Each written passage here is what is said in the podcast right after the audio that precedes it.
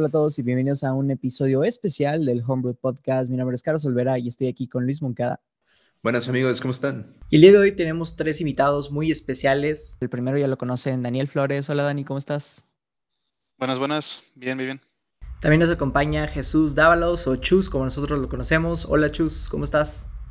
Muchas gracias, un placer estar aquí con ustedes. Qué bueno tenerte a ti también. Bueno, y el último es la primera vez que lo invitamos, es un amigo que ya de toda la vida, Arturo García. Arturo, ¿cómo estás? ¿Qué hay? Buen día, todo bien, gracias a ustedes. Todo excelente. Eh, publiquillo, Racilla. Hoy tenemos un episodio especial. Eh, vamos a estar hablando de la serie WandaVision y invitamos a Dani y Arturo porque son de nuestros amigos que van al corriente con la serie. Eh, Roy, Miguel y Irving se quedaron un poquillo atrás, entonces quisimos traer también voces nuevas y para darle un refresh a la serie. Eh, para que tengan un poquito de qué es lo que vamos a estar hablando durante la primera parte, vamos a dar como que un review sin spoilers eh, de qué nos pareció la serie, por qué la recomendaríamos a alguien y todo eso. Y ya posteriormente les vamos a avisar donde ya vamos a estar hablando más a detalle de cada uno de los episodios, del final de temporada y qué es lo que esperamos para eh, la siguiente fase de Marvel. Entonces, vamos a iniciar. Yo creo que contigo, Monkey, en general, ¿cómo verías esta serie? ¿Cuál sería tu, tu summary? Mira, creo que la verdad hicieron muy buen trabajo. A ver, lo, que sabemos hasta ahorita es de que las series que habían salido antes de WandaVision, si bien habían compartido como que guiños o, o referencias con el MCU, pues ahora que Marvel Studios tomó el control de, las producciones televisivas, todas esas series ya no son canon, porque pues, fueron producidas por, otras empresas, ¿no? Netflix y demás. Entonces ahora con, con WandaVision, este, pues Marvel Studios estará sacando sus propias series que estarán intrínsecamente ligadas ahora sí al MCU más grande, ¿no? Pero de, completamente lleno. Entonces, como una primera instancia, a mí me pareció este, una propuesta excelente. Eh, le dio más profundidad a los personajes que ya conocíamos, pero que a lo mejor pues no les teníamos tanto cariño como a otros ya más establecidos, ¿no? Como Iron Man o así. Este, para mí, mm, no diría 10 de 10, tengo mis reservaciones que al rato comentaré, pero un sólido 9. Y vamos a tener que pelear entonces más al rato tú y yo. y Arturo me va a estar apoyando. Fíjate que, que, creo que tienes razón. Si bien puedo decir que hasta el momento la mejor serie de Marvel ha sido la de Daredevil, pero yo creo que porque Netflix se permitió tener como, eh, como cierto, digo, también el personaje creo que es muy interesante, ¿no? Muy Batman, pero chido. Este, siento que la de WandaVision tiene el soporte de Disney. A lo que me refiero es que durante la serie los efectos se, ven bien, dude. E, es algo, son como, digo, si, si la comparas con las series de Arrow y de Supergirl y de Flash, la neta, eh, la de Mute, la cosa la de Teen Titans, donde las transformaciones de bestias se ven así como de PowerPoint del 2008. Tipo, tipo la, el CGI de Once Upon a Time, ¿no? Ándale, ándale, exactamente. Entonces, creo que está súper refreshing, que yo creo que los efectos especiales están a la par de las películas chiquitas de, ¿cómo se llama? De Ay, güey, ¿cómo se llama? De Marvel, ¿sabes? O sea, como el tipo Black Panther, ¿no? Donde está la escena donde T'Challa está peleando por primera vez y el público se ve de que es super PlayStation 2 characters. WandaVision no tiene como que tantos de esos momentos. Pues es que el budget realmente fue astronómico. O sea, para una serie de televisión, 250 millones de dólares, o sea, es como, digo, no puedo hacer el cálculo así rápido, pero como 28 millones por episodio, algo así. No sé, más o menos, ¿no? Dani, Arturo, ¿cuáles son sus opiniones? Este, bueno, concuerdo en mucho de lo que dicen realmente. Es, y yo eh, opino que WandaVision no solo fue eh, un tipo puente a, diferentes personajes que no hemos visto en el MCU, sino que también está eh, de la parte de exploración de personajes, como dicen, de estos personajes que no habían, en los que no habíamos ahondado antes. Creo que hicieron el mejor trabajo que ha hecho todo el Cinematic Universe hasta ahora. Eh, porque son personajes muy, muy complicados y esta serie realmente logra eh, tocar los temas tanto de Wanda como de Vision y podemos ver los problemas eh, a los que realmente se puede enfrentar, ¿no? Este tipo de seres, incluso en paralelo a, lo que veríamos en la vida real, ¿no? De hecho, me recordó en algunas partes, lo, lo, comentaré también al rato, pero a la serie de Boys. es muy diferente, claro, pero pues al rato menciono por qué. Y, claro, también eh, que nunca me gusta mucho que, al menos en los episodios en los que se basaban en sitcoms o, televisión de comedia, nunca dejaron atrás eh, el homenaje, siempre había referencias. Y claro, eh, lo que dicen del budget estuvo, estuvo cañón, porque es toda esa, esa cantidad de dinero, pero supongo que no lo distribuyeron equitativamente por episodio, sino que lo aventaron gran parte a los últimos episodios y se ve es de buena calidad. Así que, pues yo la recomiendo 100%. Yo diría 8.5 de 10. Y... al rato veo por qué. Vamos a estar peleando también contigo. Arturín. Pues personalmente también me parece una serie súper buena. Debatable del 8.5 y el 9, pero en general, me agradó bastante todo el desarrollo de los personajes, cómo hicieron de personajes que no habían tenido esa participación principal anteriormente, lo hicieron ejemplar. O sea, literalmente le dieron la historia que yo, a mi parecer, merecen y no se esperaba uno como, como fan.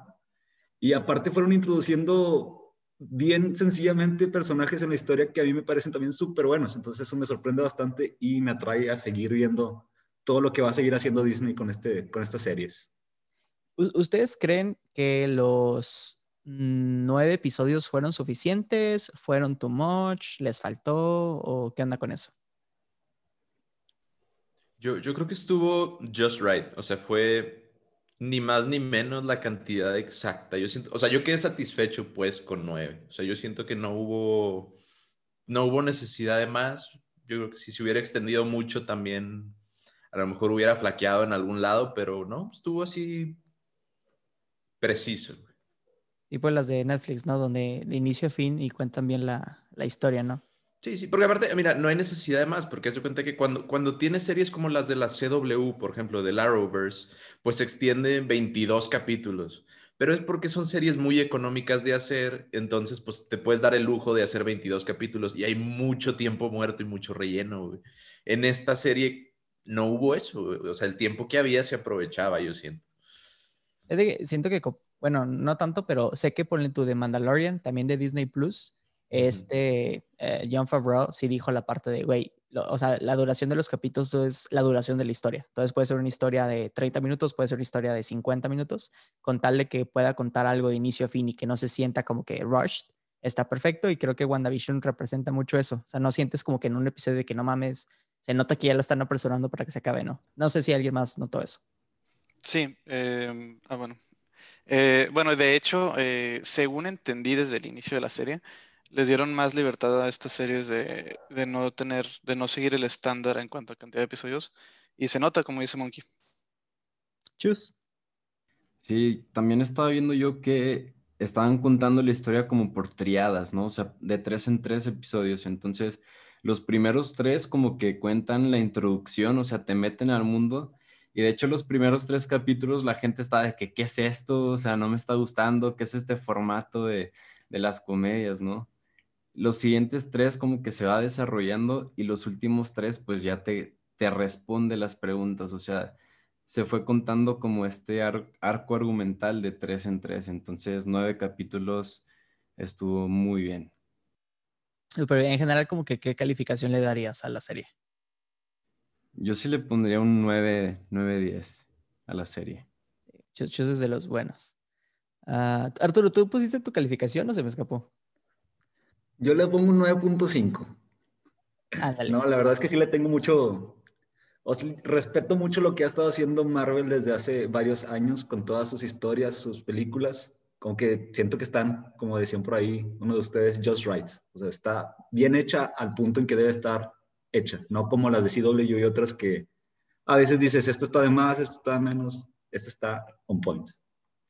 Eh, no, una duda, ayúdenme a aclararla. Esta, o sea, ya, ya se acabó WandaVision, ¿verdad? O sea, no va a haber de que WandaVision Season 2, Season 3. No, mm, yo creo que ya no. O sea, todas las series que va a estar sacando Marvel es de que one time thing. O sea, sale Loki, sale Winter Soldier y Falcon, sale What If y ya no. Sí, fíjate que no, no, sé exactamente si todas vayan a hacer lo mismo, pero yo creo que algunas son, algunas son introductorias para lo que sigue y algunas son tal vez para despedir a los, a los personajes anteriores y tal vez introducir a unos nuevos. O sea, siento que algunos van de salida y otros van de entrada. Entonces siento que estas, estas series van a ser el puente entre la saga 1 y la saga 2. Este, yo lo que había visto eh, es que Feige eh, mencionó que realmente en cuanto a temporadas iban a ser las adecuadas para lo que sirviera la historia.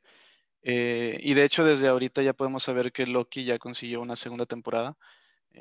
o sea, ya está, ya está aprobada y confirmada. Y creo que pues para varias series también van a ser así, van a seguir. Por ejemplo, la de Miss Marvel, yo no la veo siendo de solo una temporada por el mismo personaje. He olvidado esa serie. Eh, ok, antes de que nos pasemos ya a la parte de spoilers, de teorías, de más a detalle, conclusiones, últimos mensajes que quieran decirle a la gente como para que le dé pausa a este episodio y digan, ok, ¿sabes qué? Me convencieron, déjame la voy a ver y regreso más al rato para terminar de escuchar todo. Yo creo que les den una oportunidad, o sea, por lo mismo que estábamos diciendo que los primeros tres capítulos son como son introductorios, no es el mismo formato que estamos acostumbrados de Marvel, entonces denle una oportunidad, eh, la paciencia al final les va a dar resultados y se van a quedar sorprendidos agregar que también nosotros la tuvimos que andar aventando semana tras semana, o sea, fueron de que ocho semanas, no, nueve semanas y ellos de que ya en, un fin de semana se lo pueden aventar, tampoco van a sufrir como nosotros. Sí, sí, de hecho, y, creo que este formato le sentó bien porque le dio oportunidad a los fans a que hiciéramos las teorías y a que estuviéramos especulando. En cambio, si lo hubieran sacado todo de una, como lo hace Netflix, por ejemplo, pues te lo acabas en un día y ya no hubo teorías, ¿no? Ya no hubo este, este sabor bueno que se fue compartiendo. Súper. Yo, más que un comentario, me gustaría dar como una recomendación a la gente que les atraiga este tipo de cosas, pero que no estén tan clavados en conocer, o más bien, en meterse a investigar, pero les gusta conocer. Entonces, háganse de amistades que también les guste, así como las que están aquí presentes y que yo les mandaba siempre mensaje después del capítulo con comments en este momento. Dime qué piensas, qué sigue este, y demás. Y finalmente con esas amistades te la vas a pasar muy chido. O eh, otra alternativa es seguir este podcast y esperar el siguiente resumen del el episodio. Es Arturo. Ok, perfecto. Bueno, Rosa, aquí tienes tus comentarios, nuestras recomendaciones y nuestras calificaciones. Entonces, si no han visto WandaVision, les pedimos por favor que le pongan pausa a este episodio porque durante los siguientes minutos vamos a estar hablando ahora sí de casi casi que detalle por detalle y si no les gusta ser spoileados por este tipo de cosas, pues les recomendamos que no lo sigan escuchando por el momento. Ahora sí, creo que la, mejor approach que podemos hacer es, como dijo Chus, hay que dividirlo como de, cómo fueron saliendo, vamos a, vamos a irnos capítulo por capítulo, y los primeros dos salieron al mismo tiempo, right? Y, son capítulos que se basan en las series de los 50 y los 60, si no me equivoco, son en blanco y negro, y el humor está muy así de, no sé, como que raro, ¿no? Como dijo Chus, no, no es lo que Marvel espera. Entonces, cuando vieron estos primeros dos episodios, ¿qué fue lo primero que se les vino a la mente?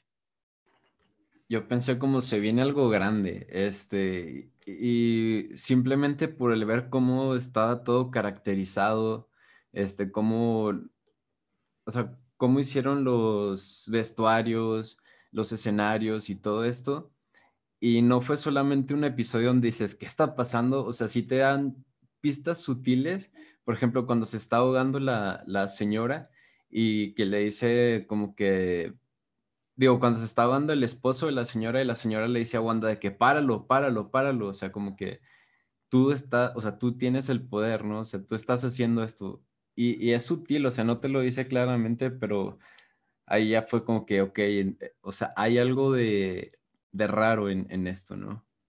A mí me gustó eso. Sí, empiezas a especular, literalmente con cada comentario pequeño que aparecía en esos, en esos capítulos, empezás a hacer un chorro de teorías y, e imaginarte que seguían. Pero sí, son, son episodios muy extraños en los que personalmente me confundía mucho, pero yo, mi pensamiento era, no pueden, no pueden estarlo regando, son Marvel. O sea, algo hay aquí, algo bueno se viene. Entonces, simplemente con esos detallitos sabes que eso sí, que, que eso va a suceder algo que yo vi en los, en los primeros episodios, sobre todo, era, era que yo tenía un sentimiento muy grande de incomodidad. O sea, sabía que algo estaba mal, pero no sabíamos qué en ese momento. O sea, para estas alturas, pues no te dicen nada todavía. Pero me acuerdo que me sentía como inquieto, como así como, ah, no sé, güey, ah, un, sentimiento profundo de incomodidad. No sé cómo lo lograron, güey, pero yo me sentía muy, muy incómodo. Ustedes que ya vieron todas las, nosotros que vimos toda la serie, dirían que esos episodios son de que súper necesarios para la historia incompleto o hay cosas que dirían, eh, Sí, yo, yo, digo que sí es muy importante porque ya, ya más adelante en la serie te explican el porqué del formato inicial, o sea, del por qué las, las cosas sucedieron así y eso le da, bueno, la profundidad del personaje de Wanda, a final de cuentas. Fíjate que, que, que yo con el formato semanal, al, al inicio estaba convencido, güey, porque dije que no, ¿cómo puede ser? Ya íbamos como cinco años donde Netflix nos avienta de que Stranger Things y te la puedes acabar en un día, Daredevil, y, y se siente chido porque hace cuenta que como ves una película, ¿no? Pero después de tener esa experiencia, güey, de tener que esperarte siete días y hablar, ah, como dijo Arturo, hablar con ustedes y ver en TikTok y ver en Facebook los memes y las, y las teorías y así, güey, te crea más expectativa y la neta, como que, o sea, llega el viernes y estás así como, como antes, güey, o sea, como antes que te sentabas y, y, y, y en un mundo de, de, COVID donde el cine no existe, güey, siento que era como ir a los premiers, ¿sabes? O sea, como ir a ver Infinity War donde, güey, ya llegó por fin, déjame me siento, siento que WandaVision me regresó como que esa emoción de, ya es viernes, ya es viernes, y, y sí, o sea, güey, el sentarme con, al inicio con Dani y el último episodio con ustedes estuvo con ganas. Sí, de hecho yo hasta los jueves a las 2 de la mañana me despertaba, así que no voy a, o sea, yo me voy a despertar a ver el capítulo a las 2 de la mañana porque no quiero spoilers el viernes, o sea, yo, yo quiero saber qué está pasando ya, o sea, como tú dices, como si fuera una premiere, o sea eh, toda esta expectativa es parte de la experiencia que, que se fue creando y, y está súper bien. Ok, pasándonos al siguiente episodio, eh, fue el primero ya un poquito más, vamos a decirlo, moderno y extraño, ¿no? Porque en los primeros dos era esta relación, o sea, en el primero lo, lo que trata es así, ah, la relación, eh, newlyweds, ¿no? O sea, recién casados y todo eso. El segundo es este como que talent show donde el truco magia y tiene esos gags, ¿no? Del chicle y así, que es mucho de comedia, o sea, honestamente no te da y al final aparece la parte de, del, del beekeeper y, todo se vuelve a color. Pero en el episodio 3, Wanda se embaraza y empieza toda la especulación de, güey, van a ser los gemelos de Billy Tommy y todo el mundo andaba súper loco y al final nacen. Y hay una escena bien, bien fuerte de una de las personajes, que Wanda, de Wanda que la saca volando, ¿no? Entonces ahí empezamos a ver que Wanda puede que no esté como tan normal, ¿verdad? Además de que tenemos esa escena de Vision de que, pues, como lo último, la última vez que lo vimos, ¿no? Todo blanco y negro y todo muerto. Entonces, ¿qué, ¿qué, pensaron de ese episodio? Sí, pues es la primera vez que vemos a Wanda explícitamente amenazante. Este, desde, como dicen, desde los primeros episodios ya estaba algo, ah, como que había algo raro, ¿no? Este, recordaba no solo las comedias originales, sino también a Twilight Zone, ¿no? Y más por el, efecto de que no estaba color. Pero ahorita ya es donde más que una confirmación, vemos realmente eh, a Wanda y sus expresiones y, e incluso creo que regresa a tener el acento socoviano, ¿no? Eh, y ahí es donde vemos que realmente esto se trata más de una mente fragmentada y, y, pues me gusta. O sea, realmente, como dicen, tanto los episodios anteriores como este son muy necesarios y aquí es donde ya empieza lo, lo fuerte, digamos. A mí lo que se me hizo interesante del embarazo, o sea, de, de, cuando tiene a los hijos, es que, o sea, no los tuvo de la nada, o sea, vivió el, vivió el parto, o sea, vivió el proceso, como quien dice natural, súper acelerado de que en 20 minutos, pero lo vivió, o sea, y yo digo, ya más adelante, por eso yo pensaba de que los niños no van a desaparecer cuando se caiga el Hex, porque tuvo el proceso natural, este, pero pues ya vimos que no, ¿verdad? Spoiler alert. Spoiler alert. Ya, ya habíamos dicho, ya habíamos dicho. Sí, sí, ya habíamos dicho. Arturín. Eh, pues sí, digo, algo también que me impactaba mucho es todo el ambiente que se crea familiar a, alrededor de los personajes, porque finalmente, o sea, te, tú como, eh, como auditor de la, de la serie, vas viendo una familia, una familia que está contenta, que está pasando por situaciones, está están aprendiendo los niños, eh, pues el papá también está trabajando y, la mamá está contenta. Tú ves a Wanda, pues en cierta manera plena.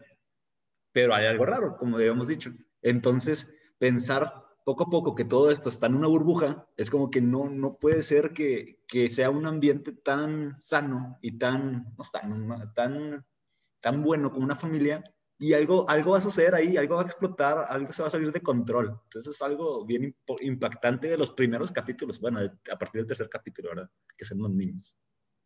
lo que está bien interesante ese capítulo es que al final, o sea, cuando sale volando esta Mónica Rambo, vemos por primera vez qué está sucediendo afuera de como que esa ciudad, ¿no? Entonces como que es la primera vez donde Marvel dice, te dije que había algo más, como dijo Chus, como que es algo mucho más grande. Y ya en el siguiente episodio, que ahorita hablaremos de él, es ahora sí, ok, déjame te doy el otro lado de la historia, ¿no? Eh, Monkey, ¿qué te pareció? Yo, sé que tú eres fan, güey, de los gemelos. Entonces, cuando, Viste, cuando, viste, que Wanda se embarazó, ¿qué fue lo primero que pasó por tu mente? A ver, a, ver, para explicar, habiendo leído ya, eh, no los cómics, pero las wikis que detallan todo lo que sale en los cómics en los que se basa la serie, este, yo más o menos ya sabía que venía. Específicamente también porque en los teasers y en los trailers que habían sacado ya habíamos visto a los bebés. Entonces ya, pues ya sabíamos que venían los gemelos. Pero verlos ya en, en, la serie misma y luego ver cuando se subieron de edad así de golpe, o sea, fue como, no, güey, porque a mí me gustan mucho esos personajes, esos dos personajes, este, Wiccan y, y Speed. De hecho, yo pensé que los íbamos a ver ya jóvenes, no pudimos en la serie, pero a lo mejor más adelante. Este, pero sí, me, me pareció fenomenal que salieran esos personajes. Ojalá regresen. Y para mí, por ejemplo, el, el, formato inicial de las, de las series de sitcoms, o sea, yo creo que para alguien que las vio en su momento, el Dick Van Dyke Show, Bewitched, um, Family Ties, eh, todas estas, creo que es, ha de ser una experiencia genial para alguien que sí las vio en su momento. Yo personalmente no vi casi ninguna. O sea, yo creo que la única que yo vi fue Modern Family. No, Malcolm en el medio. Malcolm en el medio y Modern Family. Ajá. Esa fue la única, pero pues es la más moderna, es 90s, entonces es lo más lógico. Pero para alguien que a lo mejor las vio hace unas décadas, pues qué interesante ver una serie nueva con un formato de cuando era niño, ¿no? A lo mejor un adulto, ¿no? Alguien que tenga 50. Ah, lo que me gustaba de eso es que hasta el aspect radio lo respetaban, o sea, era cuadrada la imagen, o sea, no era 9-16 como ahorita, sino era 1-1, o sea, cuadrada la imagen.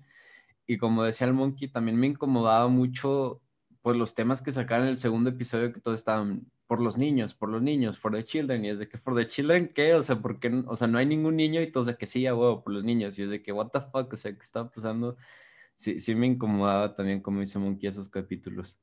Y tenemos también la escena del radio donde alguien que, Wanda, ¿quién te está haciendo esto? Wanda responde y se corta la mano la tipa y tú, uy, ¿cómo fue? No sé, sí, sí. E, empieza como que el Uncanny Valley, ¿no? Donde, uy, güey, algo está.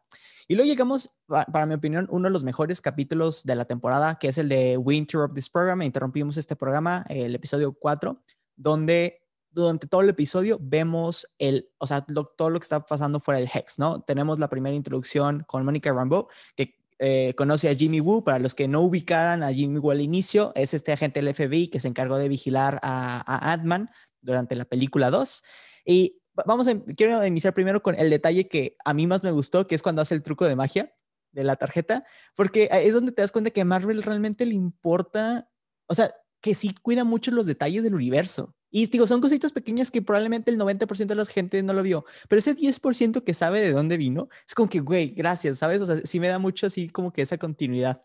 Eh, y luego ya tenemos también por fin una segunda vista a qué fue lo que sucedió después del blip de, Thanos, así es como le llamaron al evento en el, en el mundo cinematemático, cinematemático, cinemático, eh, perdón, eh, porque lo único que habíamos visto era la parte de Spider-Man. Y lo vimos del lado de unos eh, estudiantes de, secundaria y de, prepa, güey, donde pues lo toman como casi, casi que joke, ¿no? O sea, la banda está tocando y de la nada aparece la gente de básquetbol. Y ahora estamos viendo a Monica Rambeau que regresa después de cinco años y se entera que su mamá está muerta, ¿no? Entonces también te da como, oye, el blip sí fue un suceso de que súper heavy, ¿no? O sea, no, no hemos visto, pero básicamente va a arrancar mucho de cómo el mundo se va a estar desarrollando.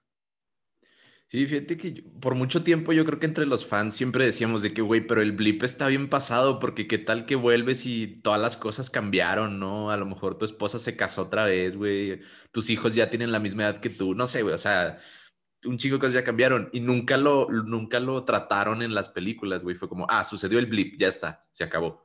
Y ahorita estamos viendo las consecuencias del blip y una de ellas que me, que me pareció fenomenal, güey, es que tienes a este Hayward, una persona que antes del blip era amigo de Mónica y luego pasa el blip, pasan los cinco años y, y sale del otro lado siendo una persona como que, que odia o una persona antagonista hacia los, los enhanced, los que tienen superpoderes, y una persona muy como, como, como paranoica y muy como en, en posición opuesta a, los, a, los, este, a las personas con poderes, ¿no? Entonces terminan siendo de esta manera, pues, enemigos o empieza a discriminar a Mónica, si, si, como la trata de manera mala en la serie, por esta situación que él vivió y ella no, porque ella pues desaparece. ¿no? Entonces como que esas relaciones entre las mismas personas que sí sufrieron el blip de una manera y las otras que la sufrieron desapareciéndose, pues como que sí está esta disparidad, ¿no? Justo iba a recalcar también ese punto. Digo, ahorita apenas se me ocurrió, pero sí es cierto. O sea, porque desde, desde Infinity War, no, desde Endgame, sí vemos algo de lo, de lo que sucede después del, ¿cómo le dices? Blip. El blip. Blip. Este, después del blip, con la tristeza que está viviendo la gente, inclusive esos grupos de terapia en el que está ayudando eh, Capitán América y demás. Pero finalmente no terminamos de ver cuáles fueron las consecuencias de, o sea, qué, estragos trajo en, a lo mejor en, en, la mente de las personas. Y uno puede ser este odio hacia las personas pues, con poderes o con, sí, pues con todo lo que involucra los héroes de Marvel o los villanos de Marvel, ¿verdad? Y otro paréntesis ahorita que se me ocurrió es que cuando vamos viendo esas pistas a través de los capítulos, es como cuando alguien te dice, oye, te tengo que contar algo. Ah, cuéntame. Bueno, luego te cuento. Así, así me sentí en cada capítulo, güey, de que, oye, tengo algo importante que decirte. Dime, la siguiente que nos veamos. No, no me puedes dejar así. pero está bien chido, porque como decíamos, pues es todo lo que te va picando y te va trayendo más a seguir viéndolo. Y finalmente te lo resuelven y sale muy, muy bien toda la serie. Dani. Este, sí, no, fíjate, eh, lo que hicieron del, del, blip está bastante bien. Ya en Endgame habían hecho, como dices tú, Arturo, eh, lo de le, las consecuencias del snap y hubo consecuencias fuertes, ¿no? Gente en terapia y todo esto. Pero las consecuencias del blip eh, es algo de lo que yo entiendo que mucha gente se había quejado, tal vez se burlaba de eso, que Spider-Man eh, Far From Home solo se burló, ¿no? puso, lo usó como jokes y todo esto. Así que también me gustó mucho este inicio. Y para mí realmente es el highlight del episodio. Este, el resto, claro, está, está toda madre. Pero el, en cuanto al resto del episodio, eh, siento yo que al menos eh, nuestro grupo o, los, o la gente que está siguiendo eh, los grupos de teoría o está haciendo sus propias teorías, este episodio fue más que nada para confirmarlas. Eh, y también está muy bien, claro. Eh, pero sí, el highlight para mí fue lo del blip, 100%. Yo aquí voy a estar en desacuerdo contigo, Dani, porque el highlight para mí fue cuando volvió a aparecer Dr. Darcy Lewis de Thor. Eh, en un, uno, primero como doctora, dos, aquí llegando a romper madres de, a ver, güey, no saben qué están haciendo. Y segundo, cuando descubre qué es lo que está pasando con Wanda, ¿no? O sea, como que te, ah, es que el episodio 1, 2 y 3 tú lo viste por sitcom porque Wanda los estaba creando como sitcom. Entonces, siento que, digo, fue mi parte favorita porque ese personaje a mí me encantó. Mi, yo creo que una de mis top frases favoritas de Marvel siempre va a ser en Thor 2. Sé que no es una buena película, pero cuando sale el martillo volando y la morra dice, Miu Miu, ¿sabes? Entonces, o sea, esa, esa frase siempre me craqueó. Entonces, mi highlight fue volver a ver a un personaje que pensé que ya lo habíamos perdido eh, de nuevo en el MCU. Sí, y, y no, la dinámica no, no. que tienen, ¿no? ¿Mande? También, o sea, la dinámica que tienen este Jimmy Woo, Mónica y Darcy, que hacen como un body cup team, ¿no? Está, estuvo muy bien. La química. Sí, para highlights, eh, realmente ese grupo fue, fue de lo mejor en toda la serie en general, ¿no? Este, y sí, Darcy, también, también me, emocionó, me emocionó mucho verla y también como le introdujeron de, como dices tú, Doctor Darcy, estuvo genial. Eh, digo, fue en background todo su desarrollo, pero estuvo genial porque según yo en Thor empieza como practicante y ni siquiera venía del mismo eh, fondo científico y llegó hasta acá eh, está, está padre también ver a personajes de otras, de otras franquicias. También lo que dijiste, Carlos, eh, pienso que es clave en este capítulo, creo que es este capítulo, no sé si uno pasado, que, en que se da cuenta qué es lo que está pasando dentro a, nivel de que Wanda lo está creando, o bueno, alguien lo está creando, ¿no? Piensan que es Wanda. Eh, porque podía haber teorías de que estaban en el pasado o a lo mejor una dimensión alterna o algo así, y en este nos damos cuenta que no. O sea, es una creación de uno de los personajes de adentro, seguramente Wanda. Y tiene muchos guiños también de ahorita, perdón, también me estoy acordando, tiene el guiño de cuando le hacen el estudio a Mónica, de oye, pues acabas de pasar por el Hex, ¿qué te pasa? ¿No? Y dicen, oye, está como que algo raro en el cerebro. Y ya, no, no, no te preocupes, he visto muchos estudios, let's go over. Y nosotros de que, va a tener poderes. Y luego tiene la escena donde están así como que en la mesa viendo qué van a hacer. Y este Hayward dice que, ¿cuál es su nombre así de, como de superhéroe? Y el Jimmy Woo, no, no tiene, de que, ¿cómo? No tiene ningún silly name. Y el vato, no, le dicen Wanda Maximum, porque nosotros sabemos que, pues, para los cómics es Scarlet Witch, ¿no? Entonces, como que tiene muchos guiños de, espérate, güey, ahí viene, ahí viene, ahí viene. Entonces, por eso digo que es uno de mis episodios favoritos. Ah, pasando al siguiente, On a Very Special Episode, episodio número 5. Eh, volvemos nuevamente a la parte del de, sitcom. También es un muy buen episodio, casi casi que por el final. Pero pues inicia toda la trama donde rescata, eh, llega esta, la vecina, la noisy neighbor, está Agnes, y le, eh, ahí encontré este perrito, es de ustedes, no es de nosotros, vamos a adoptarlo. Vemos por primera vez que los niños, la, la Wanda les dice que están muy jóvenes para tenerlo, y los niños, ok, entonces, ¡fum!, crece, ¿no? Y ya los vemos en la edad eh, del resto de la serie. Eh, ¿qué, ¿qué, onda con este episodio? Referencias locas por todos lados, güey. Yo creo que, bueno, en general, pero en esta específicamente, Sparky es, es un personaje que sale en, la, en los cómics también. No necesariamente igual, porque en los cómics lo matan sin querer y lo reviven. O sea, hacen un perro Vision, entonces el perro como Synthesoid es otra historia, en fin. Pero sí me pareció curioso que saliera también el perrillo, como por ejemplo va a salir el perro pizza en la serie de Hawkeye. Entonces, ver perros que salen en los cómics, en las series, es como hasta eso es referencia, güey. Está muy cagado. No, Monkey, me hiciste recordar a Sparky. Este, ya no me acordaba, la neta, está muy triste. Pero eh, hablando del episodio, sí es muy, muy bueno. Este, el final, fenomenal, claro, como dices Carlos, pero me gusta mucho también como eh, ahí discretamente te meten el, eh, no idea, sino el hecho de que los niños pueden alterar el hex también. Y está súper cool eso. Porque según, según entiendo en ese episodio es cuando crecen, ¿no?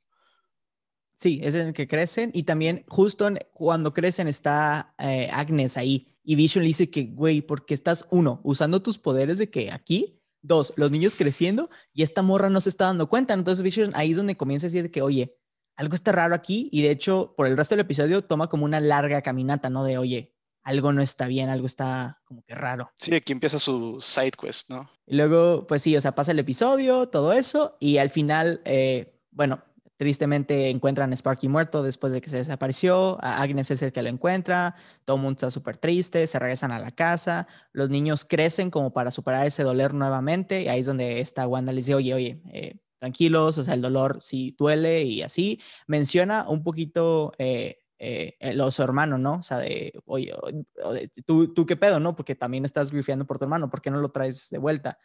Porque pues sí, a finales de este episodio, cuando Wanda y Vision están peleando y Vision dice, es que no hay ningún niño en la calle y bla, bla, bla, en eso suena el timbre de la puerta, la abren y, oh sorpresa, aparece este Peter, no, no sé cuál es el apellido, pero aparece el, el tampoco me sé el nombre del actor, Monkey, ¿cuál es? El, Evan Peters. El Evan Peters del universo de los X-Men como Quicksilver. Y ahí es donde todas las teorías se volvieron locas, donde todo el mundo se volvió loco. Entonces, güey, ¿cómo, ¿cómo, fue su reacción, güey, cuando vieron eso?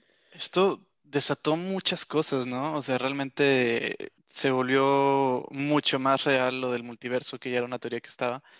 Eh, y pues claro, obviamente lo hicieron muy a propósito regresar a Evan Peters.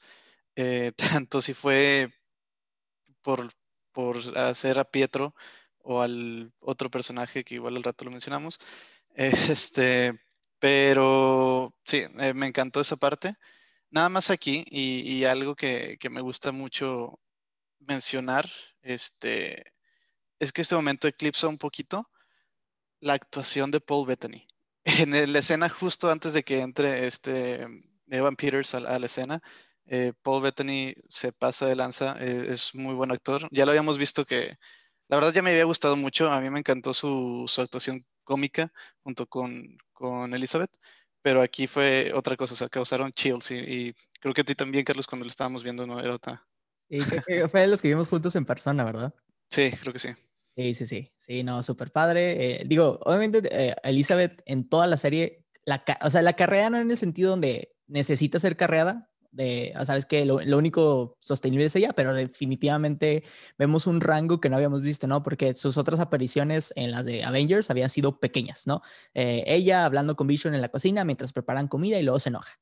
Ella en la de Ultron, nomás haciéndole así al Iron Man y a todos los demás y lo que sea, ¿no? Entonces ahora sí la vemos en comedia, la vemos enojada, la vemos triste, la vemos preocupada, la vemos embarazada. Entonces está como que súper cool irla viendo en todas estas como que emociones.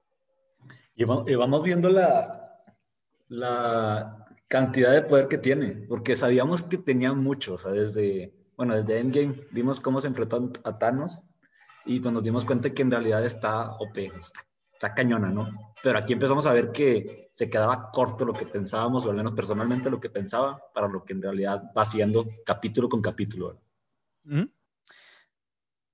Sí, y le han hecho varios guiños, o sea, como tú dices en las batallas de, de Avengers, me acuerdo un chorro de la escena donde baja, donde estaba protegiendo a Visión, baja y se echa así como a tres o cuatro máquinas poderosísimas y, dice la de Wakanda de que, ¿por qué está esa morra arriba? O sea, ¿qué pedo con, con eso? Se tiene demasiado poder. Este, nada más para aclarar a Paul Bettany, ahorita que lo están mencionando, es Visión, o sea, es el actor de Visión para los, espectadores que, no lo conocen, nuestros audio escuchas. Eh, y este, a mí me gustó mucho esta escena que decía Carlos eh, cuando, cuando se muere eh, Sparky y que les dice, no, no, no, o sea, no puedes como que resolver tus poderes con magia, porque es un contraste muy grande lo que ella está haciendo, o sea, ella está haciendo justamente eso y es algo que Agatha estaba planeando, que dice de que, bueno, ya después hablaremos de eso, pero lo estaba planeando y justamente quería ver si podía revivir a Sparky. Y estaba manipulando a los niños para que los niños le dijeran a, Wanda que lo reviviera. Porque, y desde ahí ya se empieza a ver que la intención de Agatha es, es descubrir el poder o descubrir el hechizo para revivir a alguien, según yo, ¿verdad? O sea, como que quiere saber qué está haciendo esta Wanda y cómo está obteniendo ese poder y mató a Sparky para obtener esa información.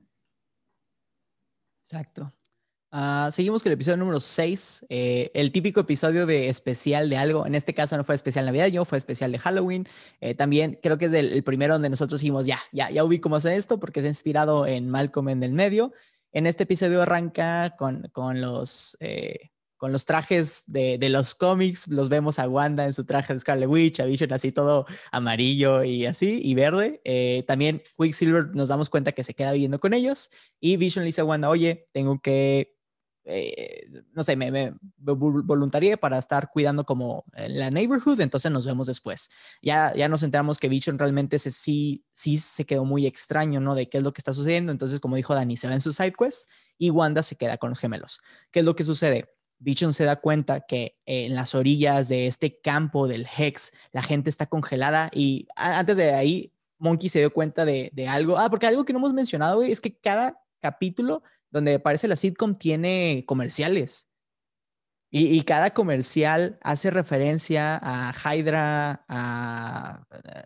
¿Qué, qué más se me está yendo, güey? Pero, a muchas cosas, a, su, propia historia personal, ¿no? Con, con, Stark Industries, con Hydra, con... A Sword. Eh, eh, ¿Sword? Bueno, sí, bueno, okay, sí, este, sí, o sea, muchas referencias de muchos lados, incluso un guiño ahí por ahí, que aunque ya no es canon, me parece, pero un poquito Agents of S.H.I.E.L.D. también en, en un comercial ahí por ahí. Entonces sí, sí hubo muchas referencias. O a la misma historia dentro de la misma serie, incluso. Eh, ahí también, Monkey, si no me equivoco, es el comercial del tiburón, ¿verdad? Sí. Sí, de hecho ese fue el capítulo en el que nos contamos en sí, tu casa, Sí, ese, ese comercial del tiburón fue el de, el de ese mismo capítulo, pero es lo que te digo, el comercial te está más o menos contando sin decirte mucho lo que está pasando dentro del mismo capítulo, este, para que tú como que unas dos más dos y, digas, no, güey, esto está mal aquí. Yo sí pensaba que, los chavillos ahí se estaban muriendo. Que a lo mejor y sí, güey. no sé. A lo mejor sí, sí. ¿Quién sabe? Es que, es que esa, esa, momia, güey, yo no sé si era un disfraz o era una calaca de un niño, güey. Yo no sé. Yo, yo, no me di cuenta, güey, hasta que lo mencionaste en, en tu audio, porque igual cuando la vi, digo, era de día, eh, esa escena es de noche, digo, es Halloween, pero para que la gente que sepa que estamos hablando, durante el episodio hay este comercial de yogurt donde es este niño que está como que en una playa varado, llega un tiburón y le dice, ah, ten el yogurt para que no mueras de hambre, ¿no? y el niño no puede abrir como la, la, la, tapita, el lid. Entonces ves cómo van pasando los días y se va transformando en calaca y al final se muere, ¿no? Y al final el dice, ah, toma yogurt y tú, güey, what the fuck, está bien fucked up. El, además porque está en stop motion, entonces también ves como la piel se le derrite. Y después, cuando Vision está en este side quest de viendo qué es lo que está pasando y llega esta zona donde la gente está congelada, vemos a una señora que está tendiendo la ropa y se le escapa una lágrima. Eh, eh, hay, llega una parte donde la gente está como que repitiendo acciones y luego llega en otra donde la gente está completamente congelada y vemos a esta señora que está volteando a ver a dos, dos niños y uno de ellos está como que completamente esquelética y la otra no. Ahora, aquí entra medio raro porque mi teoría es, güey, no, según yo no tiene tanto tiempo en, en ese como... Sí, entonces, No, no, te vuelves esqueleto tan rápido. Entonces ahí es donde maybe yo te diría, no es cierto, pero en el caso que sí, está bien fucked up, ¿no? De que gente se está muriendo porque Wanda no tiene control. Igual en el último capítulo, digo, me estoy adelantando, pero en el último capítulo, Dottie le, le, le reclama a Wanda, güey, de que no puede abrazar a su hija, güey, porque ella no se lo permite, pero aparte dándonos a entender, güey, de que la hija está de que congelada en su cama, güey, de que acostada, güey. Entonces, o sea, es como cuando, cuando un personaje no figura en la historia, güey, está de que ahí tieso, güey, pero pues no está comiendo, güey, no está yendo al baño, está de que en coma, güey. Y es como, no sé, güey, pero un coma mágico es como diferente, no sé, güey.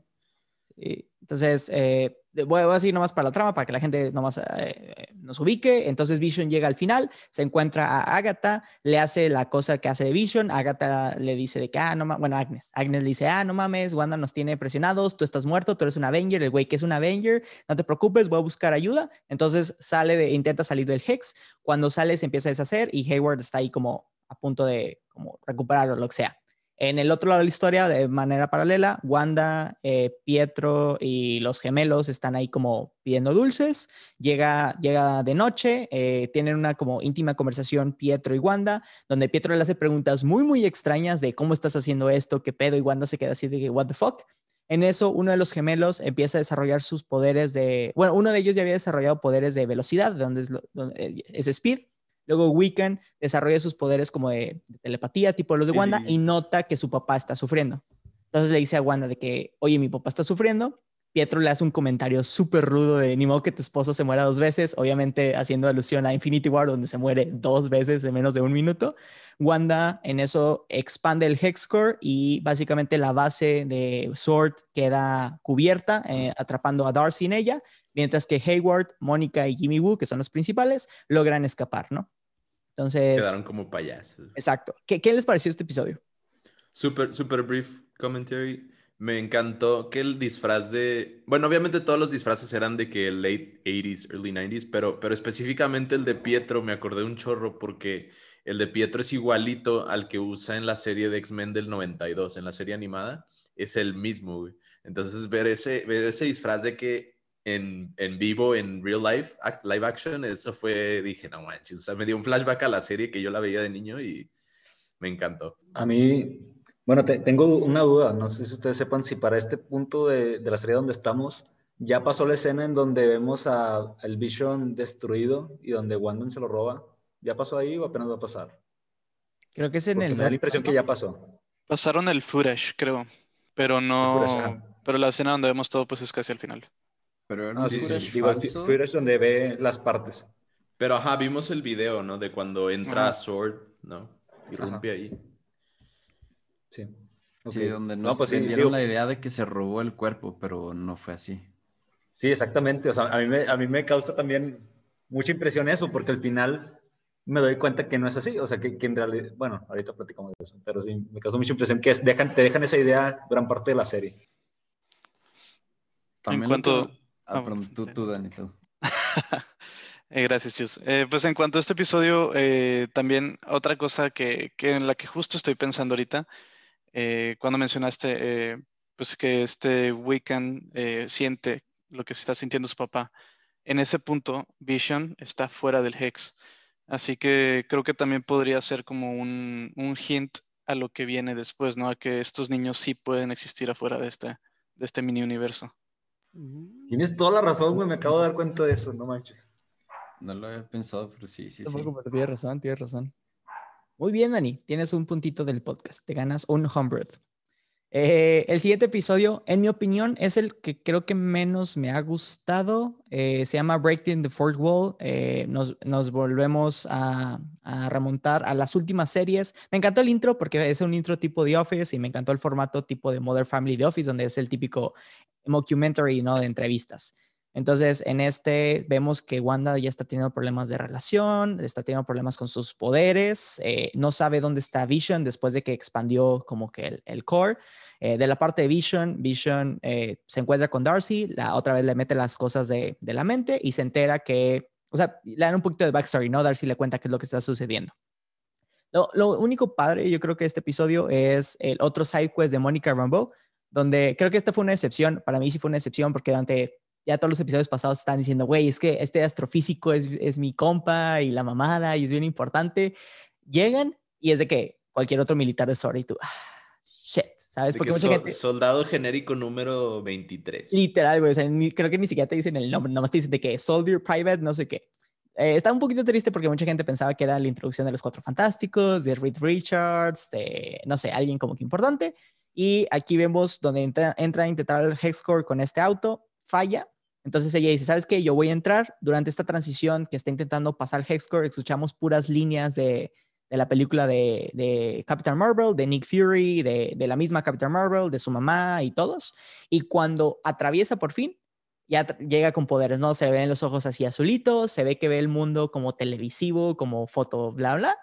Corre, llega con Wanda, le dice, oye, güey, regresé, Hayward es malo, ayúdame, lo que sea. Wanda está como que a punto de entender y en eso llega Agnes y le dice, a ver, déjala, la morra está sufriendo, lo que tú quieras.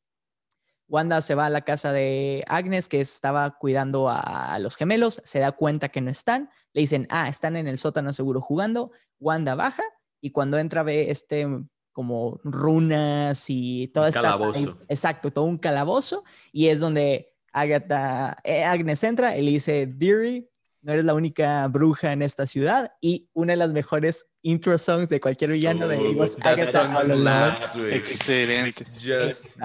Empieza a sonar y luego Mónica cuando en, eh, es la primera que tiene también un after credits scene, la primer capítulo donde llega esta Mónica para como intentar ayudarle y en eso llega este Pietro y la captura, ¿no? Entonces, te digo, en general el formato de Fork Wall creo que estuvo un poco débil porque siento que la, la, manera en que funciona con The Office es que es awkward, ¿sabes? Y es, o sea, hace como que sentido eh, en, en, Modern Family también, como que hace sentido. Y aquí fue más como dijo Dani, el homenaje, pero siento que el homenaje estuvo muy weak por ya la trama que llevábamos. Ahí, ahí para mí, bueno, hubo dos como, bueno, hay dos cosas ahí para mí. La número uno es este, mm, Ay, perdón, se me fue. Bueno, voy a decir la otra. Este, la, la canción de, de Agatha, de, This Was Agatha All Along, es una referencia a los Monsters, a la canción de los Monsters. Yo no lo sabía, la verdad es que lo vi en TikTok, no, no les voy a mentir. Este, y lo, ah, lo otro que te iba a decir es que el precio que pagamos los que hacemos teorías, y, y aquí pues muchos de ustedes me entenderán, es que pues ya para cuando hay un reveal ya lo sabíamos. Entonces, cuando salen los poderes de Mónica y resulta que es Photon, bueno, todavía no le dicen así, pero pues, ya llegará. Pues ya nosotros los que hacemos teorías, pues ya, ya lo sabíamos. Entonces, no es, no es tan impresionante, pero me imagino que para la gente que no, no hace eso y lo llega a ver por primera vez, sí debe ser una sorpresa muy, muy grande en, en su momento. Y eso está padre para ellos también. Y también de, de, eso mismo que estás comentando, Monkey, cuando se revela It was Agatha all along, es que, madres, no salió Mephisto, güey. O sea, también es, el, es la ah, decepción ah, bueno, de... Sí, sí, sí, sí, tienes toda la razón, porque igual con el reveal de que era Agatha desde el inicio, también pues ya los que hacemos teorías, pues ya desde, desde los primeros capítulos ya, ya no la veníamos venir, ¿verdad? Entonces no fue tan sorprendente, pero aún así es muy chido que lo confirmen y ya verlo confirmado, ¿no? Sí, sí, sí, exacto. Yo soy de los, de los que tú dices, Monkey, que no sabían nada de, de Mónica y la verdad es de las escenas más chidas de toda la serie para mí. O sea, se me hizo tan padre la introducción de este personaje con los poderes, cuando cruza el Hex eh, y, y, se ve como que esa visión extraña que tiene y esa como que transformación, o no sé qué pasa en medio, como, como dimensiones o tiempo, o nada más visiones de ella, pero me dejó como que muy impactado, me gustó mucho ese personaje. Y siento que tiene todavía un desarrollo bien grande, porque, no sé, pinta que, a que esté muy poderosa por lo que han mostrado y todavía desconozco cuáles son sus personajes. De hecho, ahorita igual, ¿qué, me pueden contar de ella? Bueno, si quieren. De sus, poderes. No, la verdad no sé, yo no, no estoy tan seguro. Dani sabe, Dani sabe. No he investigado lo suficiente. No, no sé tanto tampoco de Photon, fíjense. Este, y de hecho también por eso se me hace muy interesante, como dice Arturo, porque en este episodio eh, y en el último vemos poderes bastante diferentes de Mónica, eh, pero que sí podrían, eh, bueno, estaría interesante ver cuál es el origen y cómo se utiliza cada uno, ¿no? Pero está bien ver estas partes, ¿no? La visión especial, esta en la que ve como tal vez electromagnetismo o algo así, este, y al final que logra que las balas la atraviesen, si no me recuerdo. Este, la verdad me gustó mucho. Y en cuanto a este episodio en específico, sí fue, yo, yo sí voy a admitir que sí fue de mis favoritos, porque siento que pasó, un, pasaron un montón de cosas. Este, pasó esto de Mónica, eh, igual pasó lo del final, la revelación de Agatha, y no salió la mejor canción del año. Este, y, y pues claro, tal vez fue una decepción lo del, lo del inicio, pero la verdad siento yo eh, que todos los que nos metimos en las teorías somos los mismos que nos, que nos tropezamos solos, ¿no? Este, porque realmente nunca había un, un énfasis demasiado especial en cuanto a este ingeniero, nada más lo mencionó dos veces, pero simplemente para saber que alguien estaba afuera ayudándola, no que alguien especial estaba afuera ayudándola. Pero fuera de eso, o sea, excelente episodio. Y tal vez tuvo poco peso, como dices, Carlos, lo de el homenaje a, los sitcom. Y está algo triste porque son los, nuestros sitcom, digamos, con los que crecimos, los que más vimos. Pero fue suficiente. O sea, a mí me gustó porque ahorita ya la trama es la que trae todo el peso. Sí, sí, creo que sí. Te, te, compro esa idea. Ah, yo, yo voy a estar en desacuerdo porque yo vi la lista de todos los sitcoms a los que le iban a hacer homenaje, ¿no? y estuve esperando a que Modern Family todo el rato, güey. O sea, todo el rato dije, ya quiero que llegue ese episodio porque amo esa serie también. Entonces llega y digo que, oh, tiene intro como de Office y lo, ah, al final sí dice como, este, WandaVision, pero como si fuera Modern Family. Y luego dije que voy a identificar los personajes y haz de cuenta que Agatha era uno de los personajes de Modern Family que es este, e, el esposo... Cam, ¿no? a Cam, que es como que, que, incomoda a todos con sus comentarios acá, que bien impertinente. Wanda es obviamente la, la mamá de Modern Family. Este, Claire, ¿no? Ajá, Claire. Y, y, hacen, o sea, los interpretan muy bien, o al menos Wanda lo, lo hace perfectamente y Agatha también. Y dije que, o sea, yo estaba encantado con ese episodio de que no manches, o sea, lo hicieron muy bien los guiños también y con la intro de que no lo comentamos, pero el episodio pasado de Malcolm el en medio también estuvo excelente. Buenísimo. Excelente, excelente. Entonces, digo, a mí me gustó mucho cómo lo hicieron y después ya te metes en la trama y ya se te olvida lo de los guiños, ¿verdad? Pero a mí sí me gustó, me gustó mucho. Excelente, Chus. Ah, el penúltimo episodio, Previously On, creo que es uno de los episodios más fuertes. Me refiero como de caracterización, ¿no?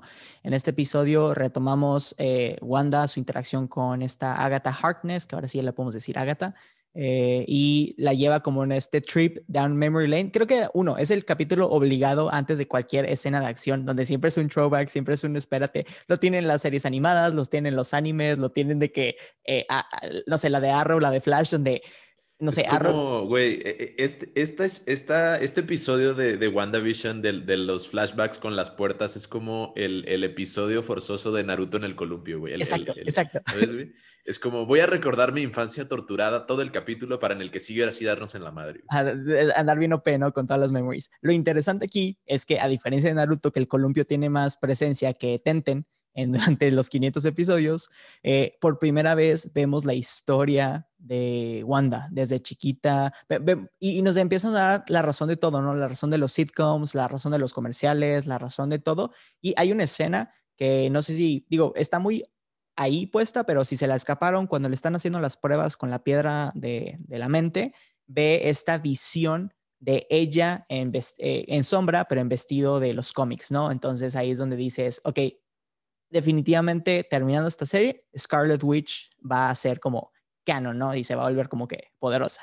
Eh, y por primera vez le das un, un como trasfondo a Wanda, le entiendes de por qué, por qué era así. Y una escena muy, muy bonita que la gente ya de Tumblr ya la agarró es cuando está hablando con Vision. Eh, Wanda está triste porque acaba de morirse su hermano y Vision, como que, digo, Vision acaba de nacer literal, o sea, tiene como meses, semanas, no sé, y está intentando entender a Wanda y siente esa conexión con ella porque ambos vienen como que de la piedra de la mente, ¿no? Y, cuando está intentando entender como por qué Wanda está triste, eh, tiene esta frase donde le dice, What is grief if not love persevering? ¿no? Eh, y después ya se, se ríe de este Brian Cranston cuando se le cae toda la casa encima. Entonces entiendes que sí, o sea, parte de, de crecer es saber el, el amar, ¿no? Amar fuera de la muerte. Está bien cañón este capítulo, porque siento yo que lo hicieron tan bien que llegas a empatizar muy fácil con la personaje. O sea, desde el principio vas sintiendo todo lo que vas sintiendo a través de todas sus pérdidas, ¿no? Y, y inclusive te van recordando de todo, lo que ya hemos vivido en el, eh, a través de las películas y lo que no sabíamos, entonces sí, está muy, muy fuerte y entiendes por qué está sucediendo lo que está sucediendo. O sea, sabes que no está bien, pero casi creo que la defiendes. Y ah, bueno, aquí yo creo que la revela, oh, a ver, obviamente en los flashbacks nos le da mucho peso al personaje Wanda por su pérdida, por su duelo, por su situación familiar, sus lazos, ¿no? Con su familia, sus padres, su hermano, etc.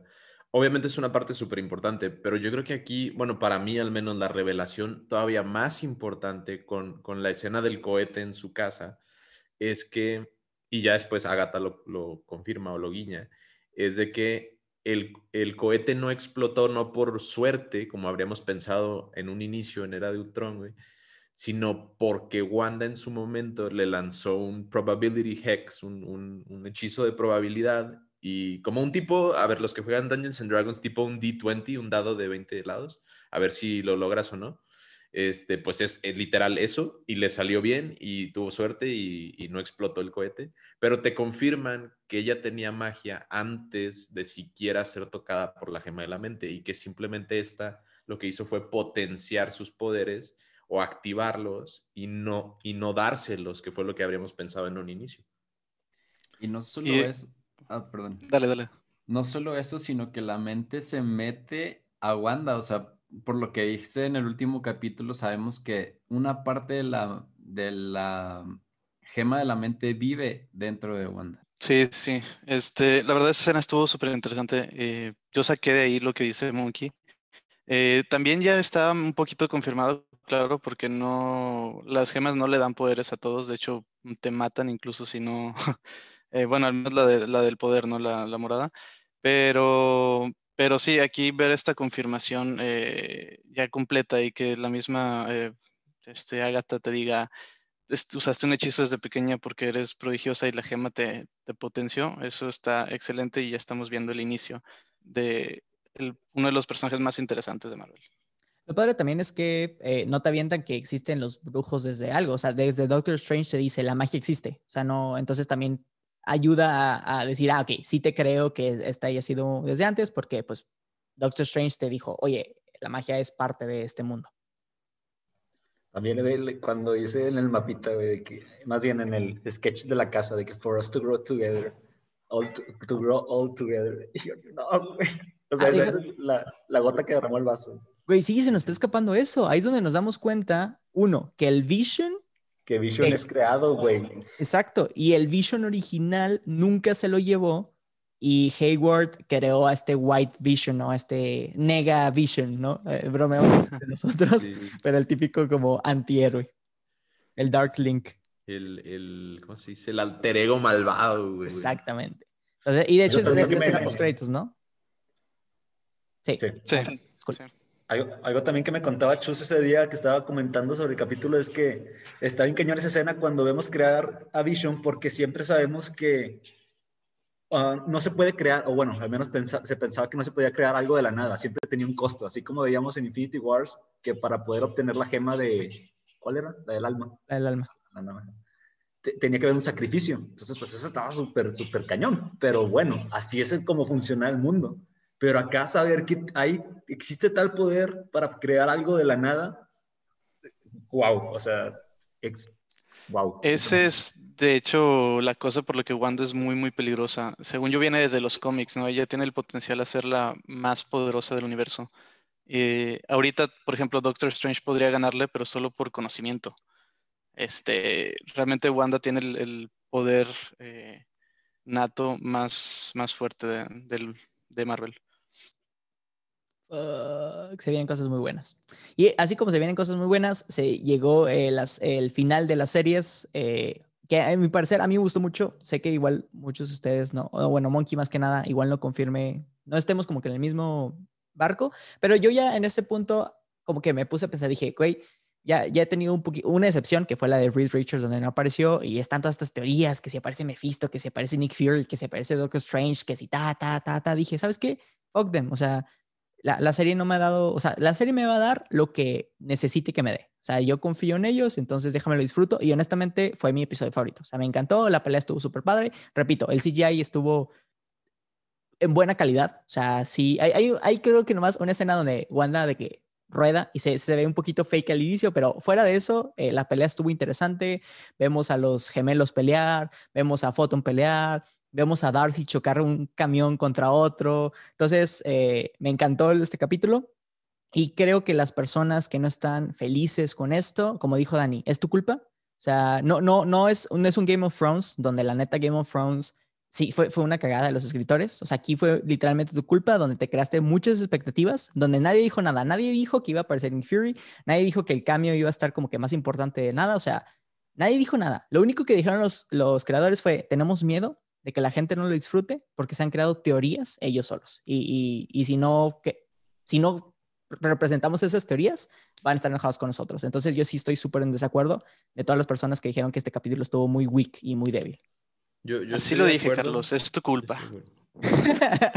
Así, güey. Ah, el overhype, o sea, el hype y las teorías nos ganaron. Voy a ser honesto, me ganó a mí también, güey. O sea, yo estaba súper, el hype estaba a niveles top, güey, y, y, sí lo sentí un poquillo débil el capítulo, pero fue por mi, mi propia culpa por, por overhypearme por nueve semanas seguidas. Y entonces llegué al final y obviamente no alcanzó mis expectativas, que estaban altísimas.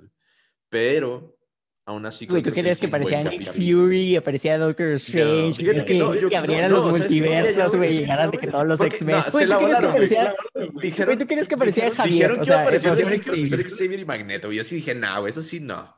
O sea, Doctor Strange y hasta ahí quedó, güey. Pero, pero aún así fue un buen, un buen capítulo overall, aunque a mí me gustó más el anterior. Eso sí voy a decir. Pero bueno. Tiene mejor calificación ahí. Pero eso debe ser también en parte por, por eso del overhype. A mí se me hace. O sea, yo estoy de tu lado, Carlos. Este capítulo me gustó un chorro. Este, nada más la cosita ahí hay una cosa del hype que sí me molestó, pero ahorita le digo. Eh, pero todo lo demás me encantó porque creo que cerró bien el arco, este arco de Wanda, este, incluso de Vision, cuando entró a los temas de, su propia identidad y de quién es real y todo eso estuvo genial.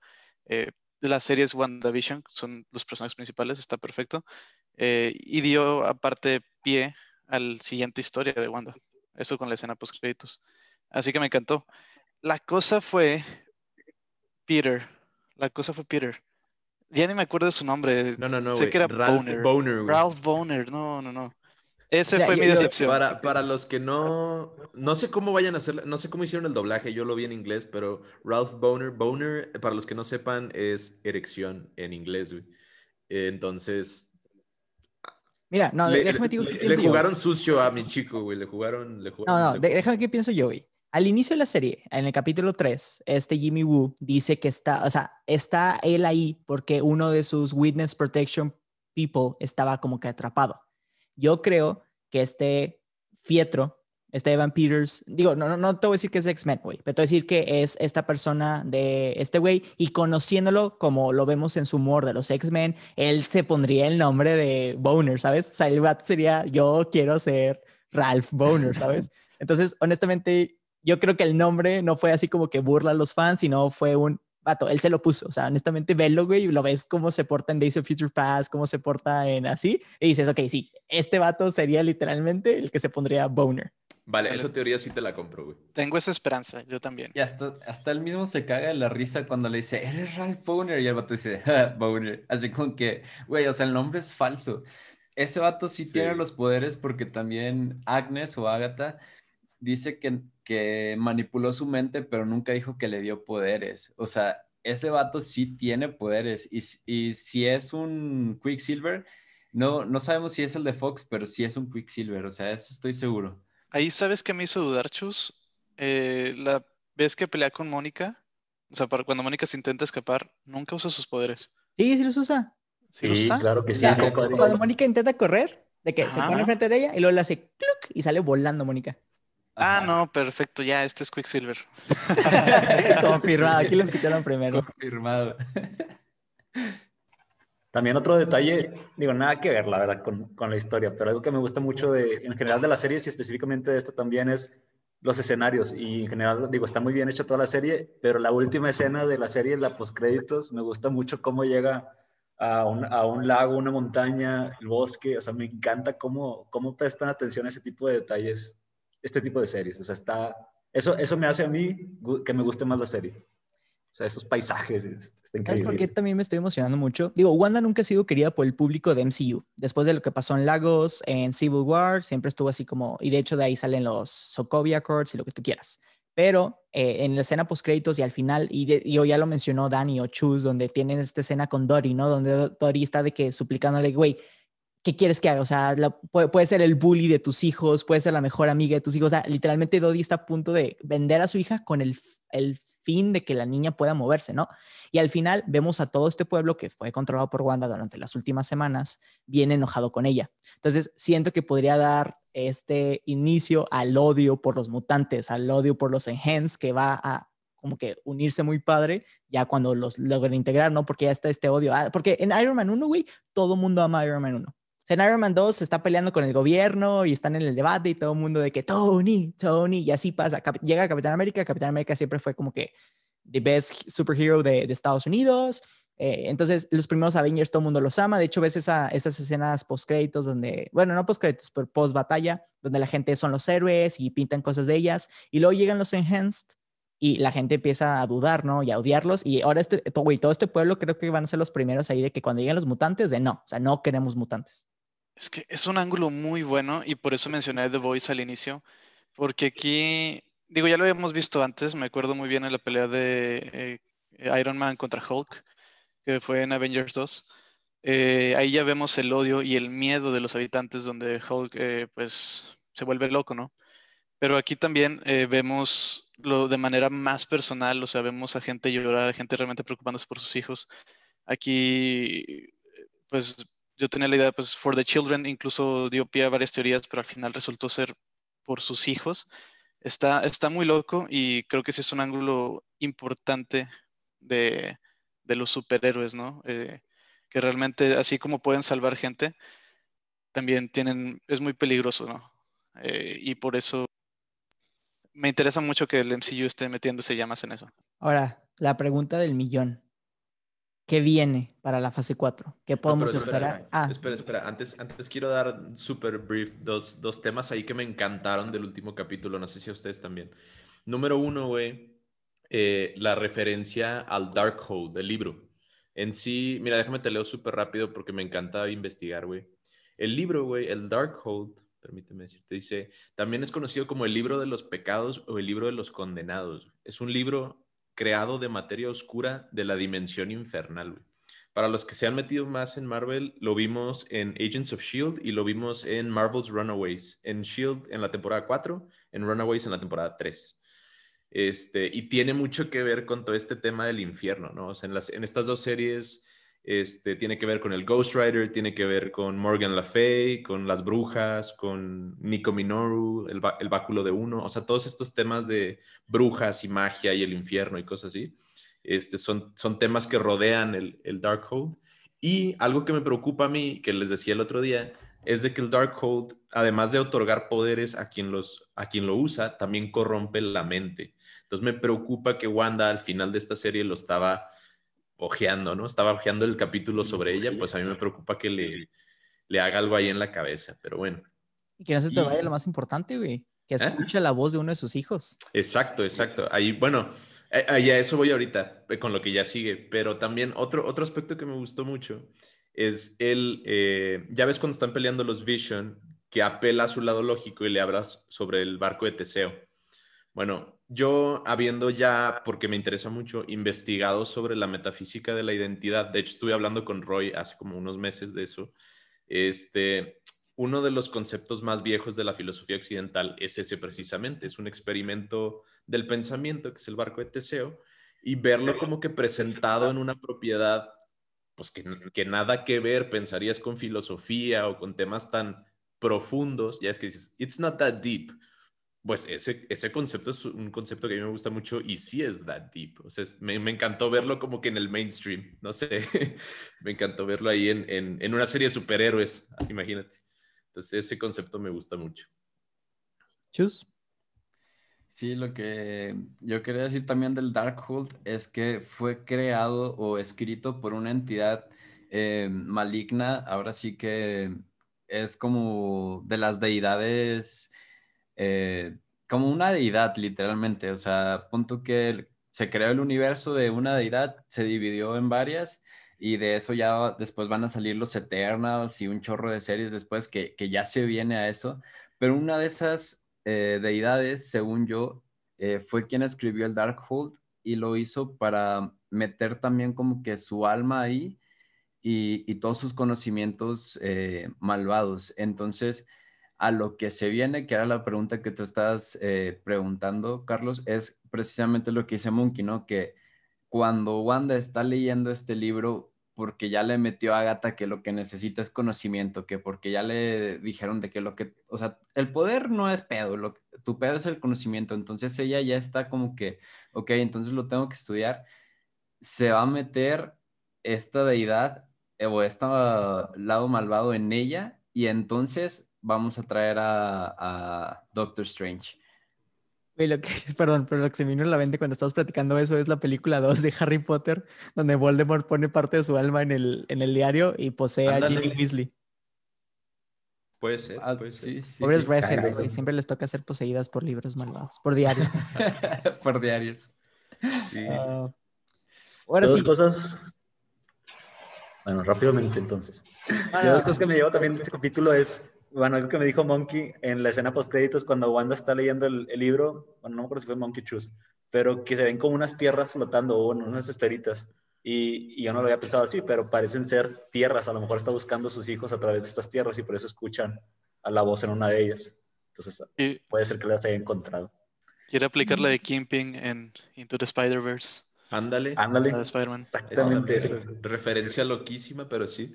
Queda pie porque sabemos que esta es como una trilogía, donde la, la primera parte es esta, la segunda parte es Spider-Man y la tercera parte es Doctor Strange.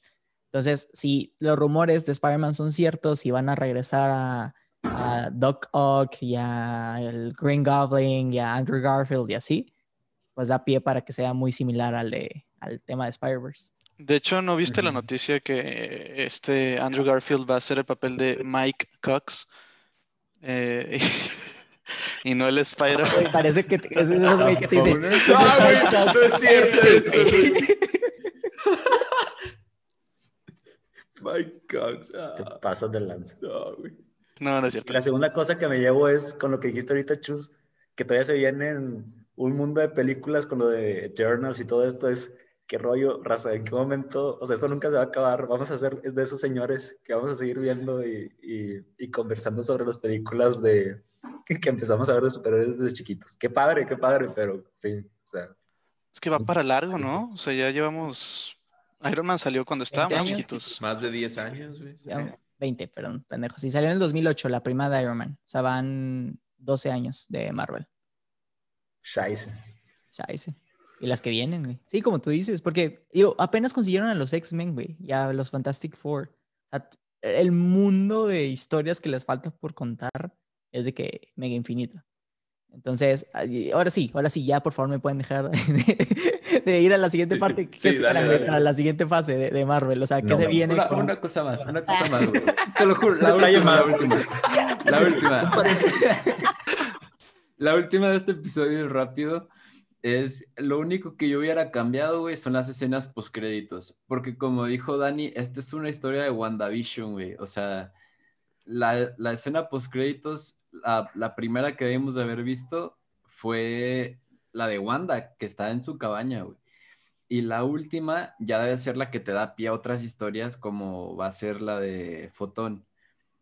O sea, yo hubiera cambiado. Ah, el orden.